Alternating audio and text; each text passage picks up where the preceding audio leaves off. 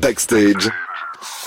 Culture Livre. Reprise de backstage, mais on ne perd pas les bonnes habitudes. Sarah, le lundi, on parle livre à cette heure-ci. Et puisqu'on démarre une nouvelle année, pourquoi ne pas faire un récap de l'année littéraire 2022 Quels sont ces livres qui vous ont le plus plu en 2022 C'est quoi, c'est un podium? Ouais, on va faire ça en forme de Top podium. 3. Le troisième marche, Sarah. Le Grand Monde, les années glorieuses de Pierre Lemaître, Ah à bah qui oui. on doit aussi Au revoir là-haut, notamment, et Couleur de l'incendie. Qui a été adapté au cinéma euh, par et avec Clovis Cornillac, qu'il faut voir hein, si ce n'est pas déjà fait couleur de l'incendie. Et donc le livre Le Grand Monde, les années glorieuses s'est écoulé à plus de 335 000 exemplaires et ouvre le début d'une saga romanesque sur euh, les années d'après-guerre, où l'histoire est centrée sur une seule et même famille, la famille Pelletier, qui évolue au fil des années.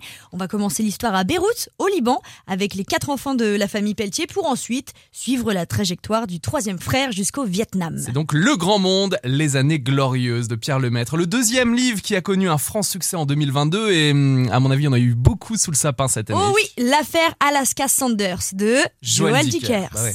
avec plus de 432 000 exemplaires vendus, qui n'est autre en fait que la suite de l'affaire Harry Kéber, sortie il y a maintenant 11 ans. Et cette fois-ci, en fait, Joel Dickers nous rappelle le mois d'avril 1999, lorsque le corps d'Alaska Sanders est retrouvé au bord d'un lac dans le New Hampshire.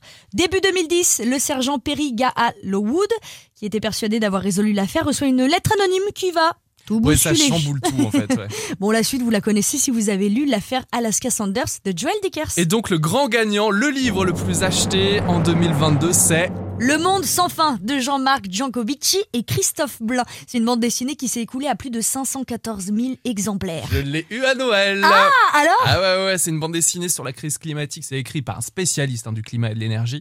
Et ça invite vraiment à, à la réflexion sur des sujets qui nous concernent tous. C'est sur les gros changements que vit la planète et puis sur leurs conséquences. Ça s'appelle Le Monde sans fin. qui nous permet aussi d'avoir une réflexion sur nos gestes du quotidien et puis surtout c'est bourré de références diverses et variées qui vont d'Iron Man jusqu'à Mère Nature enfin Et si on regarde plus loin, on peut s'attendre à quoi pour 2023 en matière de littérature Si on veut des petites idées livres? Tout à l'heure, je parlais du livre de Pierre Lemaître, Le Grand Monde, Les Années Glorieuses, et Pierre Lemaître ne s'arrête pas là, puisqu'il va sortir la suite de la collection Années Glorieuses avec son nouveau livre Le silence et la colère, que vous retrouverez dans toutes les bonnes librairies de l'Ouest à partir du 10 janvier. C'est la semaine prochaine. On aura l'occasion, de toute façon, de parler des dernières sorties livres tout au long de l'année. C'est le lundi soir à cette heure-ci dans Backstage. Et vous aussi, si vous avez des coups de cœur, Grave. venez nous en parler. Vous pouvez même intervenir dans l'émission euh, par téléphone ou venir en studio, tant qu'à faire. Bah grave vous envoyez on un vous mail, attend. lucas.itwest.com. On vous accueillera avec grand plaisir. 19h, 20h. Let's go. Un voyage musical Backstage. Backstage. Sur It West.